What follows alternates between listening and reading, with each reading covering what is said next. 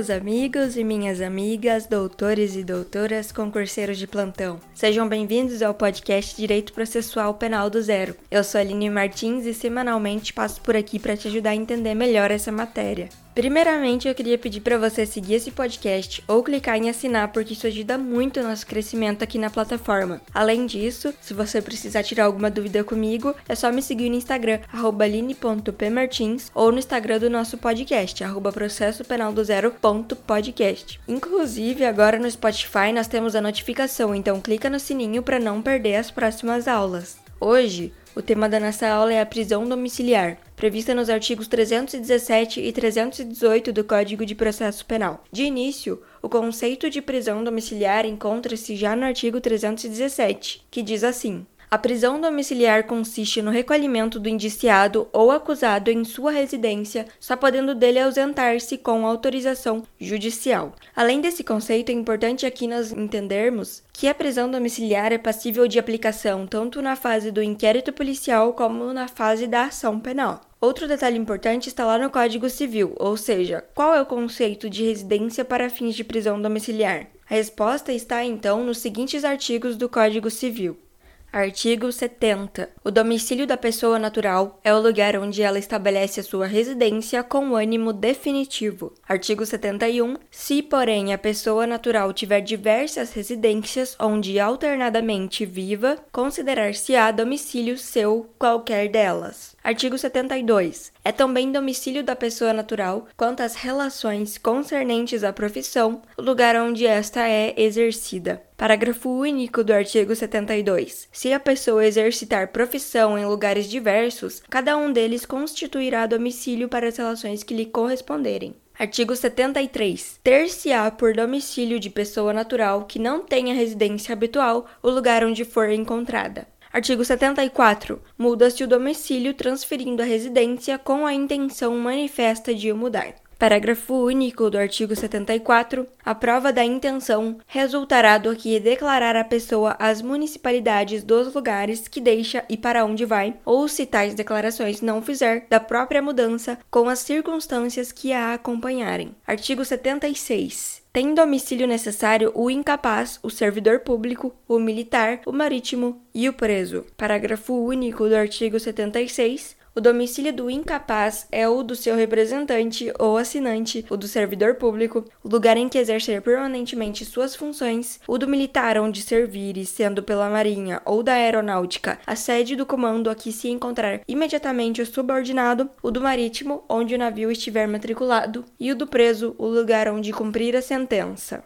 Artigo 77. O agente diplomático do Brasil que, citado no estrangeiro, alegar extraterritorialidade sem designar onde tem no país o seu domicílio, poderá ser demandado no Distrito Federal ou no último ponto do território brasileiro onde o teve. E pessoal, outro ponto importante está no artigo 318, agora voltando para o Código de Processo Penal, que determina ser possível a substituição da prisão preventiva pela prisão domiciliar. Mas nesses casos, o preso preventivo deverá ter as seguintes características, conforme os incisos do mesmo artigo que dizem o seguinte: deverá o preso preventivo ser maior de 80 anos, extremamente debilitado por motivo de doença grave, imprescindível aos cuidados especiais de pessoa menor de 6 anos de idade ou com deficiência, gestante, mulher com filho de até 12 anos de idade incompletos, homem, caso seja o único responsável pelos cuidados do filho de até 12 anos de idade incompletos, e parágrafo único, para substituição, o juiz exigirá prova idônea dos requisitos estabelecidos neste artigo. Mas pessoal, fiquem atentos porque o artigo 300 218-A diz o seguinte: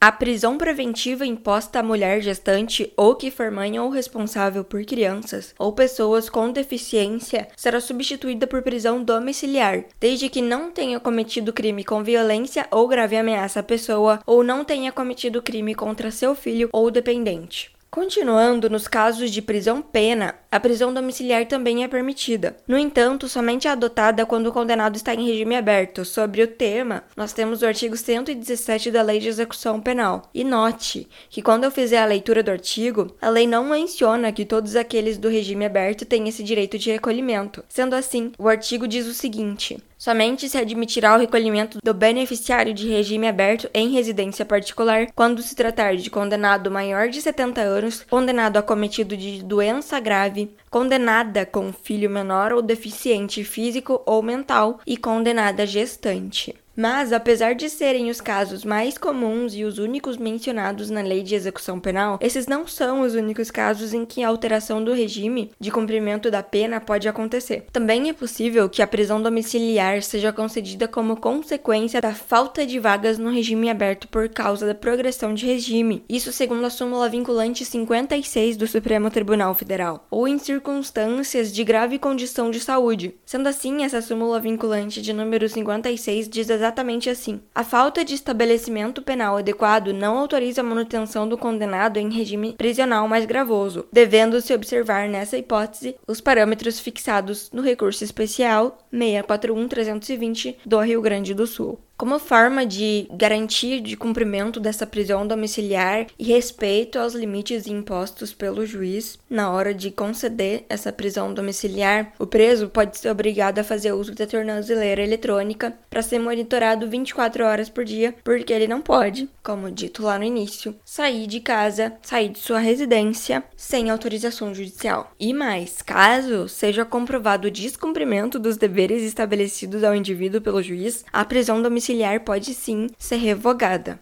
Ainda, de acordo com a jurisprudência, existe a possibilidade de autorização da prisão domiciliar, independentemente do tipo de regime que a pessoa esteja, desde que seja comprovada a necessidade do preso, como por exemplo nos casos de grave enfermidade. Assim, nessas situações, para que o cumprimento da pena em regime domiciliar seja autorizada, é preciso comprovar, por exemplo, a impossibilidade de tratamento no estabelecimento prisional, a possibilidade de acontecerem danos irreparáveis à saúde do indivíduo, ou quando a continuidade de sua prisão naquele local representar um atentado à sua dignidade. Outro ponto interessante é que, segundo o artigo 93 da Lei de Execução Penal, a casa de albergado destina-se ao cumprimento de pena privativa de liberdade em regime aberto e da pena de limitação de fim de semana. Mas nos casos concretos, o Estado não possui ainda essa chamada casa do albergado. Então, nesses casos, o Supremo Tribunal Federal tem aplicado a seguinte jurisprudência. E ela diz assim: tendo o condenado atendido às condições objetivas e subjetivas para obter o regime prisional aberto, mas não possuindo o Estado a casa do albergado, nem estabelecimento que adequadamente possa substituí-la, deve ele ser colocado então em prisão domiciliar, como opção válida para que não permaneça na mesma situação, mas sim possa iniciar seu processo de reintegração à sociedade, podendo voltar ao trabalho para seu sustento e de sua família. Pessoal, essa foi a aula de hoje. Eu espero que vocês tenham gostado e que tenha sido útil ao aprendizado de vocês. Um abraço e até a próxima aula.